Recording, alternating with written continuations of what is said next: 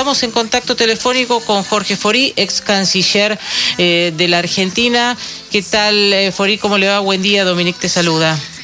¿Qué tal, Dominique? ¿Cómo está usted? Buen día. Bien, muy bien, buen día también para usted. Bueno, lo primero que, mm, que quisiera este, preguntarle es, desde su consideración, ¿qué, ¿qué actitud cree que ha tomado la Argentina con todo este conflicto?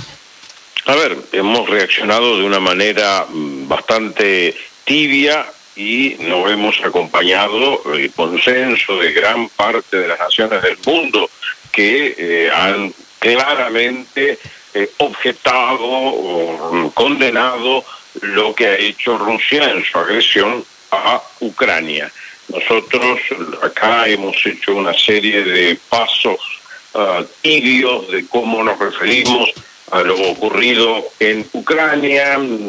El primer comunicado ni siquiera mencionaba Rusia, luego el, el dado por la Cancillería al día siguiente fue largo, eh, bastante tampoco poco específico, después se habló simplemente de una eh, escalada bélica, bueno, el resto del mundo claramente dijo, señores, en mayoría me refiero, hay una eh, agresión rusa, una invasión del territorio ucraniano y una afectación total del principio de integridad territorial que para nosotros los argentinos es un principio extremadamente relevante porque es uno de los pilares de nuestra argumentación respecto de Malvinas, que nuestro territorio fue desintegrado por la ocupación del Reino Unido.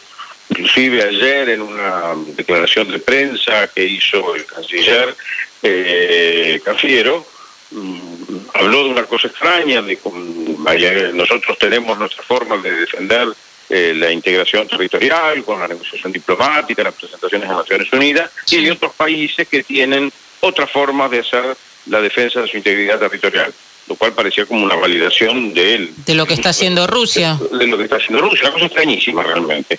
Eh, pero Rusia ha afectado la arquitectura internacional post Segunda Guerra Mundial.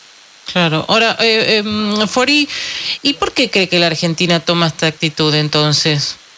A ver, creo que hay en primer lugar una, no sé cómo decir, una inclinación eh, ideológica eh, donde se privilegia la relación con este tipo de autócrata, que es Putin, o otras que tenemos, como Venezuela, Nicaragua. Eh, en este hay pésima interpretación, a mi modo de ver, de lo que se cree en entender como multilateralismo. O sea que mm, no queremos estar con los Estados Unidos, entonces queremos estar con Rusia o con China. La verdad que no es para ir ni de un lado ni del otro, pero está claro que los argentinos en general no, no tienen ganas de vivir como en Rusia, sin libertad, sin democracia, sin derechos humanos, y que los argentinos mm, prefieren estar del lado de la libertad, del lado de los respetos, los derechos de las personas, individuales, de crecimiento, de prosperidad, y también eh, sus derechos políticos. Entonces, la verdad es que es extrañísimo. Los acuerdos que se le atribuye a Rusia, Argentina-Rusia, hechos previamente, hechos ahora por el presidente Fernández, no, no, no, no tienen claro, no se tiene clara la entidad de esos acuerdos, porque no hemos hecho ninguna negociación económica o financiera, que mm. no sé que nos van a dar plata, o que... aparte, eh, en el caso de lo financiero económico, tanto Rusia como China, cuando se hizo esta visita del presidente Fernández, en ambos casos hicieron saber que lo que pudiera haber estaba supeditado a que cerraran de acuerdo con el fondo para tener las garantías del caso. Entonces, ¿cuál es el sentido de esto? Porque aparte, durante ese viaje se criticó muchísimo al Fondo Monetario por otra parte. Y, y los anfitriones, supuestamente, ideológicamente, del otro lado de los Estados Unidos, nos decían, miren, hagan lo que quieran, pero primero cierren con el fondo. Claro. Entonces, es rarísimo. Estamos charlando con Jorge Forí, ex canciller argentino durante el gobierno de la presidencia de Mauricio Macri, y, y, lo que le quiero preguntar justamente tiene que ver con el fondo. Usted que conoce cómo, cómo se, se trabaja ¿no? este, con, con el resto de, del mundo en, estas conversaciones, este tipo de, de, declaraciones, o como usted dijo, declaraciones tibias de, respecto de lo que está pasando, ¿afecta o no a lo que está por darse, parece ser, en, en estas próximas horas o en estos próximos días con finalmente llegar al, al acuerdo con el Fondo Monetario? A ver, Dominique, en los, eh, últimos días previos al conflicto, a que se desatase el conflicto entre eh, Rusia y Ucrania, daba la impresión de que el acuerdo en sus grandes lineamientos estaba ya cerrado, donde la actitud del fondo era hacer este acuerdo de facilidad extendida corto, como le llaman, son 24 meses, en el entendimiento que esto nos permitía no caer en default, que es, o sea, no cumplimiento, que eso sería una situación muy traumática para toda la economía y para la sociedad argentina. Eh, estaba la arquitectura o la construcción de ese entendimiento técnico más o menos cerrada, por eso se esperaba que fuera el Congreso y que después pudiera ser tratada por el Consejo o Board del Fondo Monetario. Si ahora después de haberse declarado este conflicto, nuestra actitud tibia y que quedó muy alineada con Rusia realmente, porque esta es la realidad, no demos vuelta a las cosas, tuviéramos que pedir nuevas condiciones o mejores situaciones o elementos en alguna parte de todo el acuerdo, obviamente no creo que encontremos una predisposición, sobre todo de los Estados Unidos, porque los Estados Unidos, más allá de que no están especialmente preocupado de lo que estamos haciendo nosotros, en algún momento cuando le lleguemos con la petición de mayor benevolencia, contemplación o por lo que fuera, en algún punto no, van a decir, bueno, pero ustedes no, ni siquiera nos están ayudando en lo que nosotros tenemos como un problema. Entonces, eh, esto es realmente... Aparte, es un dato curioso, en este momento los dos casos más complejos que tiene el fondo a su consideración somos nosotros y Ucrania. Ucrania también tenía un, acuerdo de negociación y demás, y había solicitado apoyo del fondo, así que como se imaginarán, toda la atención del fondo va a estar, sobre todo por parte de Estados Unidos, que es el principal accionista, más Francia, más Alemania, más Japón, toda concentrada sobre Ucrania y con una actitud de una enorme, eh, no sé, no, no tolerancia, sino de, de consideración, porque es un país que ha sido invadido. Claro, eso, eso también es muy cierto, Fori.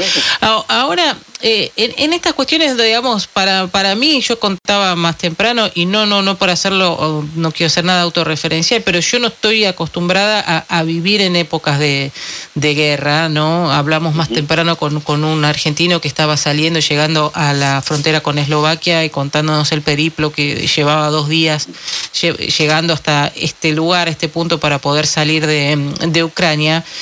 Y uno parece a veces este, ciencia ficción de lo que estamos hablando y, de los comportamientos, ¿no? De, yo no sé si ponerlo en un país, porque yo no sé si toda Rusia quisiera esto que está pasando o, es decisión más de los que están en el poder, de la forma en la que están en el poder en el caso de, Rusia. Pero muchos decían, estos ya son conceptos que, que son antiguos, o, o tomar e, estas situaciones, digamos, quedaron en, el tiempo. ¿La Argentina tiene una mirada internacional antigua o moderna eh, con la gestión actual? A ver, la mirada del actual gobierno respecto de la posición de Argentina en el mundo es completamente desorientante. Esto de que si es antigua o moderna es difícil calificarlo y decir dónde estamos parados. Se han hecho algunos comentaristas o algunos analistas hablan de que estamos en una reedición en el, en el siglo XXI de la tercera posición. Es el que había, de la que aludía Perón.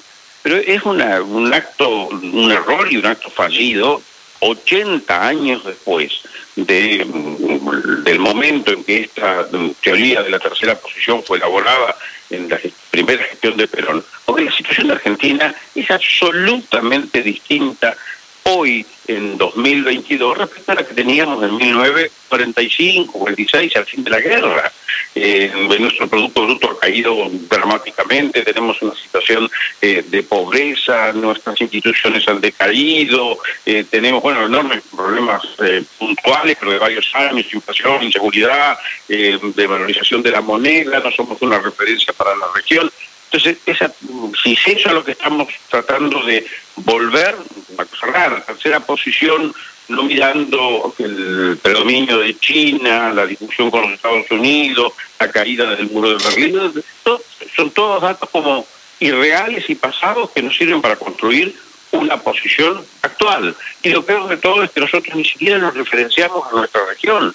Eh, ayer salió una carta, además de la declaración hecha por los países de la OEA, salió una carta de casi todos los cancilleres de la región donde buscan tener una especie de gestión conjunta para ayudar la salida de los nacionales de todos los países latinoamericanos desde Ucrania a otros destinos y poder asegurar la situación de vida de todos ellos, pero tenía un párrafo sustancial, segundo, de apoyo y de comprensión con la situación trágica que vivió Ucrania. Era como diciendo, lamentamos terriblemente que usted haya sido invadido, pero al mismo tiempo estar invadido tenemos que pedir ayuda para ver cómo trabajamos con nuestros nacionales. Y nosotros ni siquiera esa carta pudimos firmar. O sea, estamos cortados del consenso, del, del espíritu de paz y de entendimiento y de búsqueda de negociaciones con el resto de los países de la región. Hubiera sido enormemente más significativo que Argentina hubiera mm, hecho una apelación a la paz, a las negociaciones, pero desde el Mercosur, con el Mercosur. Pero era inevitable mm, aludir que ahí al país había, que Ucrania había sido invadido, condenar, repudiar. Esto es un acto de irrealidad. ¿Y por qué no pasa eso? Eh, ¿por, ¿Por qué no la Argentina en este caso tampoco participó? Bueno, la verdad, Dominique, es inexplicable. No se entiende por qué. Eh, cambiando de faceta respecto a la reflexión inicial suya, ah, la juventud de hoy solo ha visto, solo ver la guerra en los juegos eh, informáticos y los practica y demás, pero no, no tienen contacto con la realidad como los abuelos o los bisabuelos, que son aquella generación que vivió algunos personalmente, porque Argentina está llena de inmigrantes que huyeron de Europa en la Primera o en la Segunda Guerra Mundial.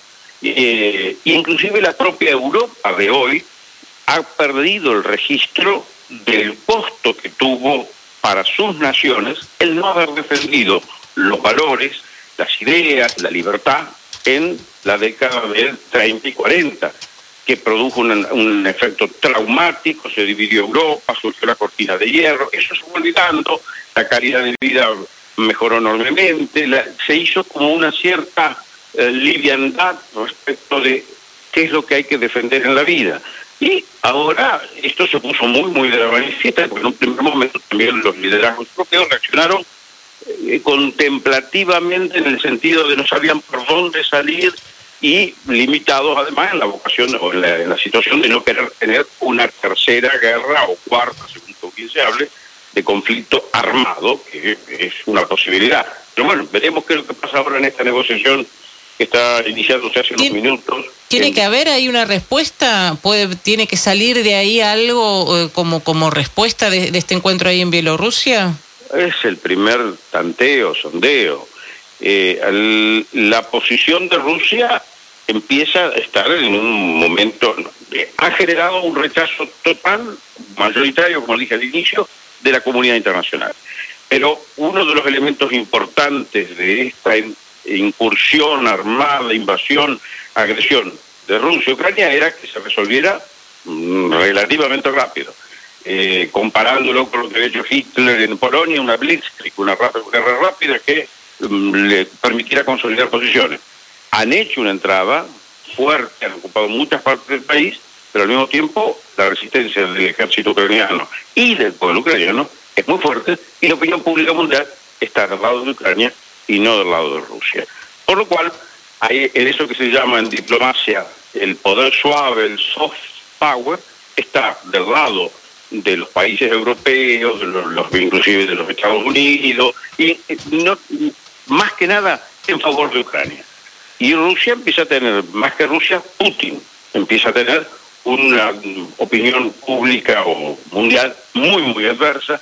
Se lo considera un autócrata eh, que ha reprimido, violado en el frente interno y que ahora es agresor en el mundo externo. Entonces, empieza a haber ya datos de incomodidad, no solo en la sociedad rusa, que han detenido entre sábado y domingo muchísimas personas, más de 2.000 personas en los dos días, por manifestarse, pero por ejemplo ayer renunció y jefe del Estado Mayor Conjunto de las Fuerzas Armadas, el general Gerasimov. Es un trato, ¿no? Fuerte. O sea, quiere decir que adentro también hay alguna, eh, algo en ebullición que eh, dificulta la conducción de Rusia. Esto que está ocurriendo ahora en la ciudad de, de ahí de, de Bielorrusia es un primer sondeo, tanteo, ya veremos qué es lo que pasa. Obviamente todos deseamos que esto termine, pero no va a ser fácil. Pero tengamos todos claro que lo hecho por Rusia en este momento o en estos días cambia la arquitectura del mundo hacia adelante. El mundo de posguerra con instituciones multilaterales que nos ofrecían garantías, sobre todo a los que somos medianos y chicos, ha cambiado. Y creo que va a cambiar para el frente y no necesariamente de una manera positiva. Jorge, muchísimas gracias por charlar con nosotros. Por favor, gracias, Un abrazo para usted.